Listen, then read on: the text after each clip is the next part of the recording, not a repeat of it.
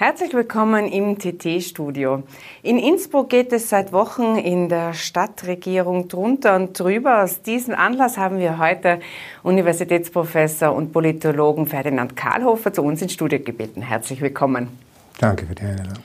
Herr Professor, äh, jetzt haben sich ja die Ereignisse in den letzten Wochen und man möchte fast sagen Monaten überschlagen. Und jetzt äh, ist es ja so, nach der Abwahl von zwei Vizebürgermeisterinnen muss jetzt der grüne Bürgermeister Georg Willi mit einem blauen Vizebürgermeister zurechtkommen. Und die Zerwürfnisse sind groß. Kann da überhaupt noch etwas funktionieren?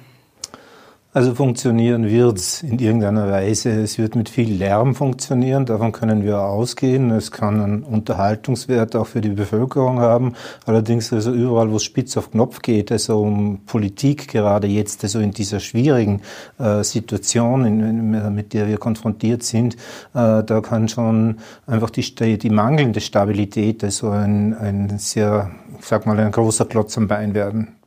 Viele sehen ja in der Neuwahl einen einzigen Ausweg, damit man wieder neue Machtverhältnisse schafft. Was äh, würden Sie denn von dieser Idee der Neuwahl halten? Äh, was ich davon halten würde, das sage ich jetzt nicht. Äh, ich weiß nur, also, dass sie keine der Parteien also wollen kann, aus den einen Gründen, weil man sich gut an den Fingern jetzt schon also abzählen kann, welche Parteien, welches Parteienbündnis. Es gibt ja keine Koalition. Alle sind äh, proportional im Senat ver vertreten. Äh, hier also ein Parteienbündnis, so ähm, ähm, sage ich mal, also vereinbaren ließe, das sieht im Moment nicht so aus. Also wird man, ich sage es ganz salopp, mal vor sich hinwurschteln. Man wird vor sich hin wursteln. Das ähm, würde auch äh, heißen, der Bürgermeister bleibt im Amt. Der ist seit 2018 im Amt und hätte noch einige Zeit äh, seiner Regentschaft vor sich. Ähm, Dahinwursteln ist ja nicht das, äh, was sozusagen die Bilanz eines Bürgermeisters äh, sein wird, ist das Projekt Georg Willi noch zu retten.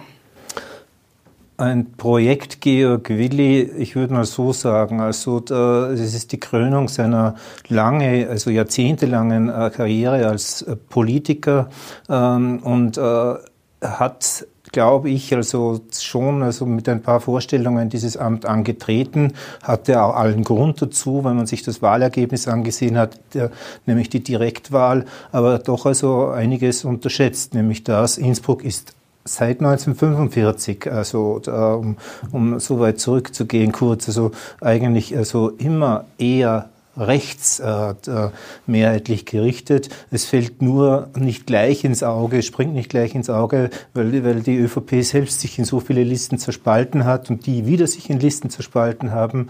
Aber wenn man das zusammenzählen würde, äh, dann ist zwar, sind zwar die Grünen die stärkste Liste im äh, Gemeinderat, aber sie sind angewiesen auf, auf die Zusammenarbeit mit anderen und ich sehe da eigentlich rechnerisch kaum eine Möglichkeit, also äh, sage ich mal Mitte und Mitte links äh, der, der, dieser ÖVP-Listen äh, etwas äh, äh, ein Bündnis zustande zu bringen. Jetzt haben Sie betont, dass äh, Innsbruck ein, eigentlich sehr bürgerlich ist. Könnte es sein, dass sich eine bürgerliche Mehrheit gegen den grünen Bürgermeister bildet?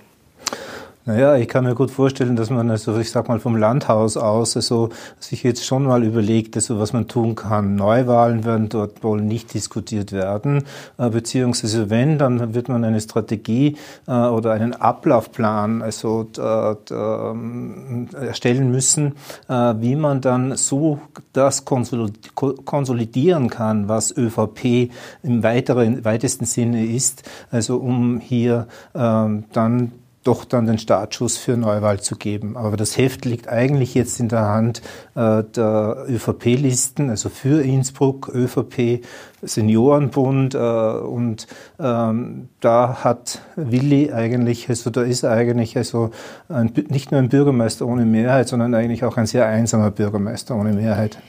Äh, Stichwort Bürgermeisterwahl, die ist ja, der Bürgermeister wird direkt gewählt. Hieße eine Neuwahl eine automatische Abwahl des Bürgermeisters? Ähm, das ist so, wenn der Gemeinderat die Selbstauflösung äh, beschließt, dann ist es so auch der Bürgermeister äh, neu zu wählen.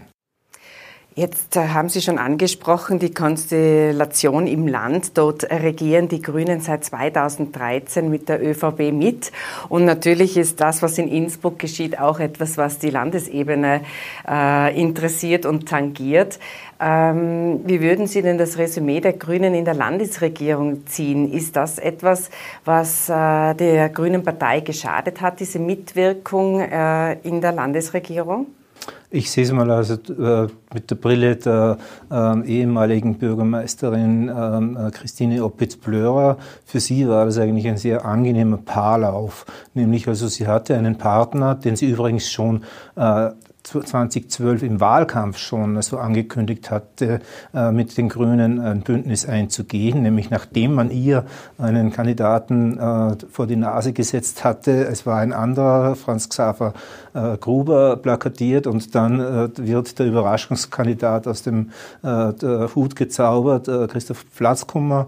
Und da hatte sie gesagt, sie wird mit den Grünen koalieren. Das war damals ein Schock für die ÖVP. Sie wurde ja auch ausgeschlossen später dann also bei der äh, Landtagswahl. Immerhin war sie ja im Vorstand ja auch der, der äh, Landespartei und äh, jetzt ist es im so, dass es so äh, dieses, äh, dieser Paarlauf, dieser elegante äh, Paarlauf mit den Grünen ähm, einfach nicht mehr funktionieren äh, kann, denn jetzt äh, so sind die Grüneren der stärkere Part und vor allem sie haben, äh, ich würde mal so sagen, äh, Opitz Plörer typiert mit ihrer Abwahl als Vizebürgermeisterin. Jetzt äh, Christine Opitz-Blörer ist äh, jemand, der damals, Sie haben schon kurz skizziert, die ÖVP äh, brüskiert hat und einen, einen Gang gegen die ÖVP gewagt hat sozusagen. Und sie wurde dann von äh, abgewählt als, als Vizebürgermeisterin und hat sich jetzt sozusagen äh, gerecht. Ist Christine Opitz-Blörer schwer unterschätzt? Also das würde ich auf jeden Fall sagen. Aber davor noch ganz kurz, also wenn man sich das ansieht, also was sie sich, ich sag mal, eigentlich hätte bieten lassen müssen, nämlich also, dass man sie, äh, ich sag mal, auf die, einfach auf die Seite schiebt. Sie war äh, die Nachfolgerin von äh, Hilde Zach, also vor deren Ableben bzw. deren äh, Rücktritt und dann wird sie ausgerechnet vom Vorvorgänger, nämlich Herwig van Staar, der zu dieser Zeit dann auch schon ähm, äh, im in der Landespolitik diese gewichtige Rolle gespielt hat, äh, wurde ja von, von, dem, von dem die Unterstützung äh, entzogen. Das heißt also, hier gab es offene Rechnungen, die dann zu begleichen äh, waren und äh, der Opitz Blörer hat sie genützt und sie hat Stärke äh, dahingehend gezeigt, also dass sie einerseits sich nicht einfach aus dem Amt schieben ließ, äh, als es äh, um die Direktwahl, die damals die erste Direktwahl äh, der, der, Bürgermeisterin äh, ging und, und zum zum anderen auch also äh, später dann, also als es äh, darum ging, also als die Grünen jetzt vor äh, einen Vierteljahren äh, glaubten sie so einfach also äh, wegschieben können. Sie ist offenkundig also sehr viel standfester, als manche geglaubt hatten, unterschätzt. Die, die Grünen äh, sind ja in einer neuen Rolle in Innsbruck. Das ist äh, etwas, was äh, österreichweit ja für Aufsehen oder Schlagzeilen gesorgt hat, nämlich dass ein Grüner äh, Bürgermeister in einer Landeshauptstadt regiert. Sie äh, sind angetreten jetzt seit einem Jahr auch im Bund und ähm, diese Rolle des Juniorpartners jetzt auch im Land und äh, im Bund auf Bundesebene ist ja oft eine sehr schwierige, dass eben die Gefahr besteht, dass man untergeht. Wie, wie gut schlagen sich denn die Grünen auf Bundesebene Bundesebene. Wie würden Sie denn das beurteilen? Naja, das ist jetzt wirklich eine andere äh, Seite äh, oder ein anderes Kapitel des Buches Grün, um es so zu nennen, äh, in Wien oder auf dem nationalen Parkett äh, sieht es insoweit anders aus, als äh, die Grünen dort ja der Juniorpartner sind. Und übrigens also mit einer Regierung und mit einer Mehrheitspartei, einem, einem Partner konfrontiert sind, der, ich nenne das mal so, sich das genau überlegt hat, mit, dem mit wem er es am leichtesten machen kann, nach Ibiza, das Wort mag man schon nicht mehr aussprechen, äh, war klar, dass es mit der FPÖ nicht mehr geht. Und äh, also hatte die ÖVP eigentlich nicht viele Optionen und hat das mit den Grünen dann also ausgelotet und man müsste fast sagen, also die Grünen sind ein sehr friedlicher und berechenbarer Koalitionspartner für die Kurz-ÖVP. Aber jetzt ist es ja so, wenn Sie sagen, es ist ein sehr friedlicher Partner, da läuft man natürlich als Partei schon Gefahr, unterzugehen, beziehungsweise auch die Kernwählergruppe, Stichwort Flüchtlingspolitik, zu verärgern. Nehmen Sie das bereits wahr oder, oder halten sich da die Grünen besser, als man vermuten könnte? Ich glaube, dass in unserem Kopf oder in unseren Köpfen äh, ein wenig noch das alte Bild der Gründungsphase äh, der, der Grünen war, nämlich also als in den 70er Jahren, späten 70er Jahren, 80er Jahren die Partei entstand, damals als Antipartei mit Basisdemokratie und, und äh, vielen anderen äh, Regeln und Vorstellungen, äh, die heute eigentlich kaum mehr eine Rolle spielen. Die Grünen sind eine sehr normale Partei geworden. Sie sind eine grüne, sie sind eine Partei äh, mit einer Programmatik, die interessant ist, äh, ebenso wie auch die von anderen Parteien wie etwa der Neos oder sonstige, ähm, und haben natürlich eines auch gelernt. Also zunächst einmal war ihre Übungsstube oder ihr Übungsgelände die Opposition, sei das nun in Gemeinderäten, sei es in Landtagen, sei es im Bund. Und das ist inzwischen anders. Äh, jetzt stellen Sie in einer äh, Landeshauptstadt den Bürgermeister. Das ist natürlich etwas, das das Selbstbewusstsein erheblich hebt, aber auch den Pragmatismus also, äh, hineinbringt in die Partei. Und Sie sind auf Bundesebene und hier müssen Sie, so würde ich es formulieren, eigentlich doch also Zugeständnisse machen, die am Ende ähm, als Rechnung präsentiert werden könnten. Vielleicht kommen wir nochmal zurück äh, nach Innsbruck, jetzt als, als Bürgerin oder, oder als Bürger. Was kann man denn erwarten, wenn, wenn Sie selbst sagen, man wurschtelt nur noch weiter? Welche großen Projekte können denn beim Weiterwurschteln entstehen?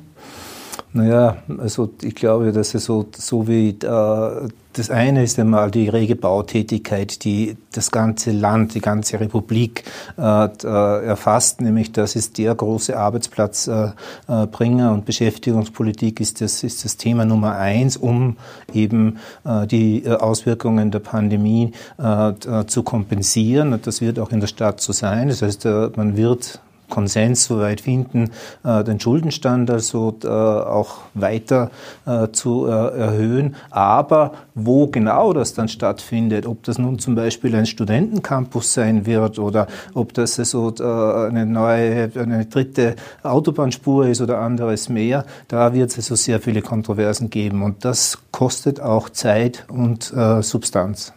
Herr Professor, vielen Dank für den Besuch ins Studio. Gerne.